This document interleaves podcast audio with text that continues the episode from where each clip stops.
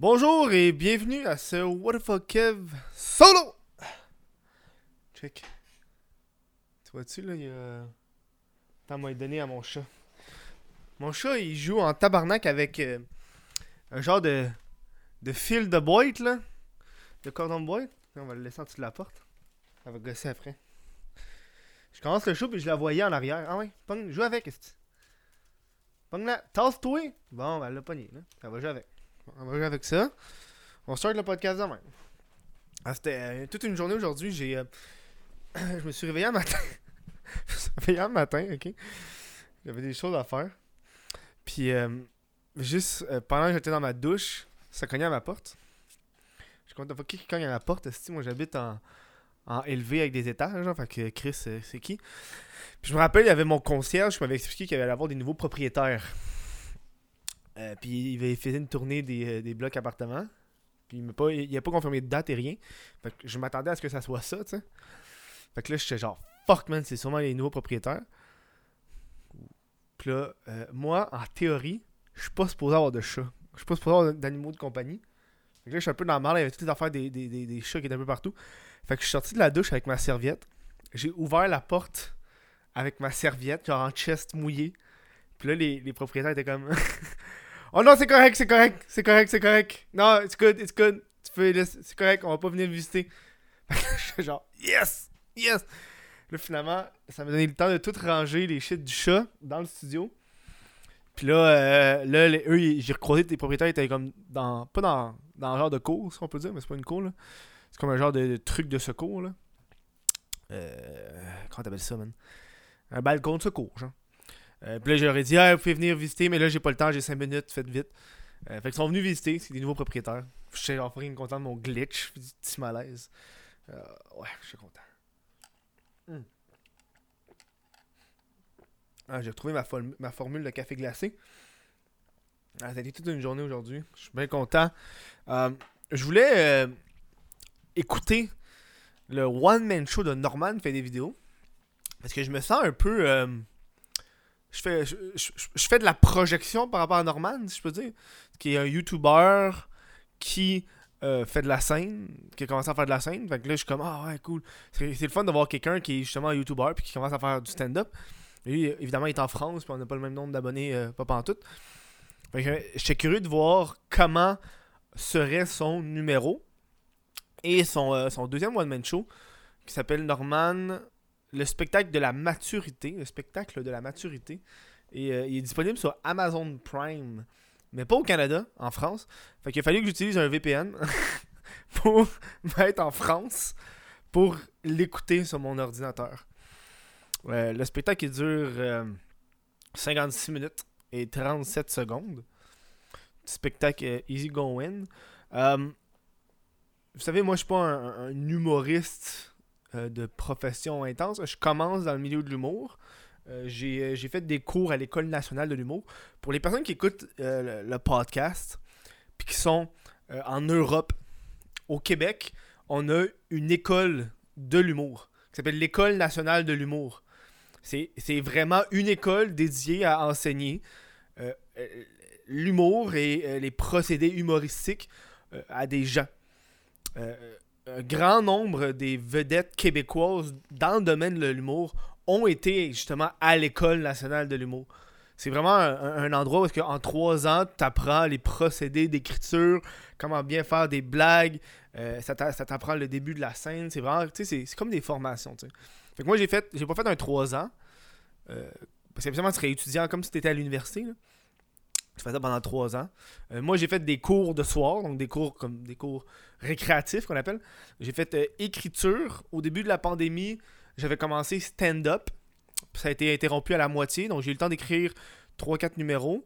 Euh, puis après ça, en plein pendant la pandémie, j'ai fait un cours d'animation pour apprendre à animer. C'est les trois cours que j'ai fait. Entre, entre ces temps-là, j'ai lu le stand-up Stand-up Comedy, The Book, par euh, euh, Judy Carter, qui est un crise de bon livre pour les gens euh, qui parlent anglais et qui veulent commencer à faire du stand-up. Je le recommande. C'est comme un genre de, de- livre euh, slash cahier d'activité. Fait qu'elle donne genre des, des exercices à faire dans le livre, des, des trucs pour. je l'ai pas complété parce que j'ai essayé d'écrire dans mes livres. Mais tu sais, mettons, je te donne un exemple, là, je pense que je l'avais une ici, là.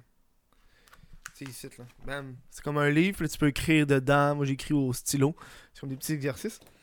Puis là, en ce moment, je suis en train d'écrire euh, The Comedy Bible. Pas en train d'écrire, c'est en train de lire The Comedy Bible, qui est par euh, la même auteur, Judy Carter. Euh, le premier, c'était vraiment juste stand-up. Celui-là, c'est comme vraiment pour l'humour général. Auteur, euh, écrire des sitcoms, euh, plein de trucs comme ça.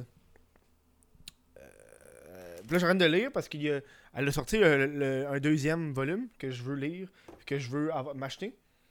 J'ai demandé ça à cadeau de Noël. Fait que je veux finir de Comedy Bible avant de commencer l'autre. Parce que c'est un livre, on s'entend, qui date de 2001. Pour euh, le Comedy Bible. Fait que là, elle a fait une mise à jour en 2019. Avec des trucs. Tu sais, dans ce temps-là, ça dit euh, Promène-toi avec un calepin et un crayon. De nos jours, plus personne n'a ça. Bref. Fait que je commence le milieu, je commence le milieu de l'humour. Que ce soit que moi, quand j'étais kid, j'adorais. Moi, quand j'étais enfant, je voulais devenir humoriste. C'est ça mon travail que je voulais faire à l'époque. Ça, finalement, ça n'a pas marché. C'est pour ça que je me suis dit, ah, cool, on va, on va regarder. Norman fait des vidéos. Bon, c'était une, une intro. On va parler du spectacle en soi. Euh, c'est la première fois que je vois Norman sur scène. Ce qui fait extrêmement changement de ses vidéos YouTube. Euh, euh, beaucoup de choses à dire par rapport à ça. On s'entend, il y a comme une barrière de la langue. Beaucoup d'expressions puis de référents que j'ai pas pu comprendre, mais ça c'est correct. Je peux pas être mad puis être, fâché parce que je, je comprends pas les référents. Euh, ça, ça, ça, ça m'a pas causé de problème. Les blagues, il y en a une coupe que j'ai ri fort. Je m'y attendais pas. Des, des bons, des bons punchlines. Il y en avait qui étaient extrêmement faibles. Euh, Je trouvais que sur scène, il était stiff. Il bougeait pas beaucoup. Tu sais, il y a- comme une grande scène avec un beau décor, un tabouret. Il touche au tabouret une fois en une heure. C'est pas comme si. Tu sais, souvent, quand tu regardes des stand-up, il y a des tabourets. Souvent, il y a comme un, moment où est-ce que l'humoriste s'assoit sur le tabouret pour euh, parler de quelque chose de plus tragique. Euh, dans le, numéro à Norman, dans tout son stand-up, il touche pas au tabouret. Fait que j'étais juste genre, sauf une fois, pour un gag. J'étais genre, Chris, ça sert à quoi le tabouret? Je trouve qu'il y a beaucoup de, de, de, jokes qui auraient pu être poussés plus euh, à un autre degré. Euh, tu sais, fait une bonne joke sur les, euh, sur les strings. Il parle que euh, les, les, les Kardashians sont tellement influenceuses. Ils influencent tellement les gens que quand ils parlent de quelque chose, tout le monde l'achète. Après ça, il dit euh, Tu sais, moi, comme par exemple, je porte leur G-string en ce moment. Ça, je trouvais ça drôle. J'aurais trouvé ça calissement plus drôle qu'ils portent réellement un G-string puis qu'ils nous le montrent. Tu sais, c'est le petit genre Oh! Le petit genre Oh! Parce qu'il dit, ah, genre, je porte un G-string. Mais imagine, le gars, il porte vraiment un G-string. Ça, ça aurait été drôle. Je pense des fois, c'est des jokes comme ça qui étaient bonnes. Puis t'aurais pu rajouter un- un- un- une surenchère, comme on dit. Un punch, surenchère sur le punch. Euh, honnêtement, c'est le genre de number que euh, si c'était pas parce que je savais que j'allais faire un podcast là-dessus, je l'aurais arrêté après 15-20 minutes.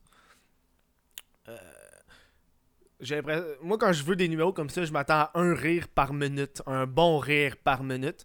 Puis C'était pas présent. Pour moi, en tout cas, pour moi. Euh, je sais pas si en France, ils, mettent des, effets sonores de rire. J'ai l'impression qu'ils en mettent pas parce qu'il y avait beaucoup moins de rire quand tu écoutes des trucs américains. J'imagine que les trucs américains mettent des, des rires en canne, comme on l'appelle. J'ai l'impression aussi que à certains moments, le Norman me faisait penser à Hélène de Généresse. Dans le sens que euh, Hélène de Généresse, qui est une animatrice américaine, quand j'avais commencé à écouter son, son one-man show sur Netflix, je la trouvais qu'elle était, était tellement détachée de la réalité. Euh, elle, c'est une superstar millionnaire. Fait elle apporte pas des trucs qui sont euh, relatable. Je sais pas comment le dire en français, man. C'est d'anglicisme. Que tu, tu, tu te, tu te rapproches de ça. sais, il parle que. Normal, il parle qu'il y, a une femme de ménage. Puis je suis comme. Qui tabarnak une femme de ménage C'est personne, man. Juste les riches. Euh, il, parle beaucoup de, Uber puis de commandes à emporter. Euh, c'est comme Uber, Uber Eats. sais, mettons, moi, je mange du Uber Eats une fois semaine parce que je, peux me le permettre. Mais c'est pas tout le monde qui peut. Euh, dans son entrevue, il parlait aussi qu'il voulait se détacher du YouTuber. Il voulait être perçu comme un humoriste. Puis moi, quand j'écoutais ce show-là, quand je suis embarqué dans, dans le show, je me suis dit, euh, on va, je vais écouter normal comme si c'était un humoriste. Les cinq premières minutes, c'est lui qui parle, qui est un YouTuber, puis qui fait des views, puis qui fait des. Euh, fait que t'as toujours ce rappel que c'est un YouTuber malgré tout. Puis les référents qu'il fait, c'est des référents euh, comme oh, il parle, il dit Fortnite ou il dit des, trucs euh, très YouTube ou très web sans explication suivante. moi, je peux comprendre parce que moi, je vis d'internet, mais il y a du monde qui, qui serait là puis qui serait comme oh Fortnite, je me rappelle plus. Tu avec une joke pour te le dire parce que à part le monde qui sont âgés de moins de 30 ans puis les parents euh, qui ont des enfants de genre adolescent, euh, Fortnite, pas tant tout le monde connaît ça.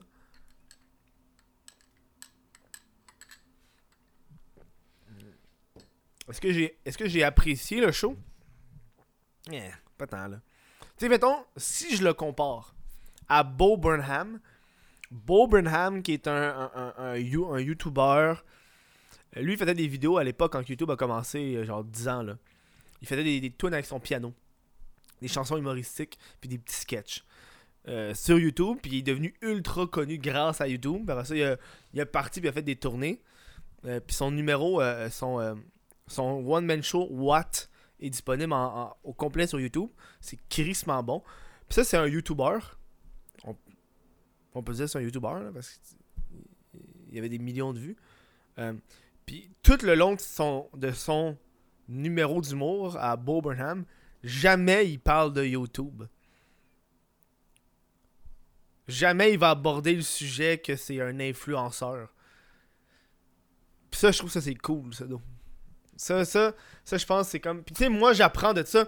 Je suis content d'avoir écouté ce show-là. Show-là, tabarnak de gros québécois. Je suis content d'avoir écouté ce show-là parce que ça m'a permis de, voir des choses que faudrait pas que je fasse moi. Parler de YouTube, parler de ça, j'ai l'impression que moi aussi, le monde va tout le temps m'attacher à YouTube. Puis je veux faire plus que ça. Un bout dans, son number, il fait un accent québécois. C'est pas, le meilleur accent québécois que j'ai entendu d'un français, pour être honnête avec toi. C'est pas super, là, c'est correct, mais c'est pas le, meilleur truc. C'est toujours euh, l'accent genre de col, tu sais, qui s'est pas articulé, tu sais. Il peut avoir un accent plus euh, acadien, ou c'est pas québécois, mais c'est canadien. Bref, c'est mon petit review euh, de ça. Moi, je vais vous laisser parce que euh, j'ai crissement le goût de fumer un joint. un joint. Depuis que j'ai fait ma vidéo sur la SQDC, j'ai, euh, en train de penser à faire une vidéo sur les cabanes à potes. C'est quoi une cabane à potes? Man, il y a une cabane à potes qui m'a contacté sur Instagram. C'est dans le fond, c'est tous les, petits commerces de cigarettes dans les réserves amérindiennes sont transformés en cabane à potes. Fait que c'est des endroits que tu t'en vas pour acheter du pot. Genre Snoop Dogg, il était quand il était à Montréal, il est même pas allé à SQDC, il est allé à une cabane à potes à Oka. Là, j'ai acheté euh, un genre de Raw Automatic Rolling Box. Parce que moi, mon problème, c'est que je ne sais pas rouler. Puis j'ai y rouler. Euh, fait que dans le fond, c'est une boîte qui roule automatiquement. Attends, je vois là, tu, tu fermes la boîte, puis ça, le roule. Bref, je vais aller faire ça, me relaxer, me gamer. Ça, je vais faire. Euh, parce que là, Là, on est en fin du show. Ah, c'est un petit show, tu tabarnak. Combien de temps? 14 minutes. C'est un show qui est très court. Hein? Euh, avant de vous laisser, je tiens à vous euh, informer euh, qu'aujourd'hui, c'est la première fois. En fait, vous savez, moi, le Chris podcast, ça fait, ça fait quasiment un an que c'est plus moi qui monte ça. Le What the Solo, c'est moi qui monte, c'est pas compliqué. C'est une bande de son, une vidéo, ching chang, export, merci bonsoir. Puis, euh, Puis, j'ai délégué une vidéo YouTube What Kev. C'est pas moi qui la monte. Ça fait que je suis un peu stressé. Parce qu'il y a quelqu'un qui monte mon bébé. Euh, mais en même temps, je suis extrêmement content parce que ça me permet de passer une heure à regarder le, le, number de Norman, faire un, un, solo, continuer à écrire des vidéos. Que, euh, sinon, moi, en ce moment, je serai en montage là, pendant les 2-3 prochains jours. Mais sauf que là, j'ai réussi à commencer à écrire une chanson pour un numéro. Euh, pas pour un numéro, mais pour une vidéo que je vais faire, une chanson humoristique. Fait que je suis fucking content du temps que ça me libère. je vais être honnête avec vous. Quand j'ai délégué, quand j'ai fini mon meeting avec, avec le monteur, on l'a fermé.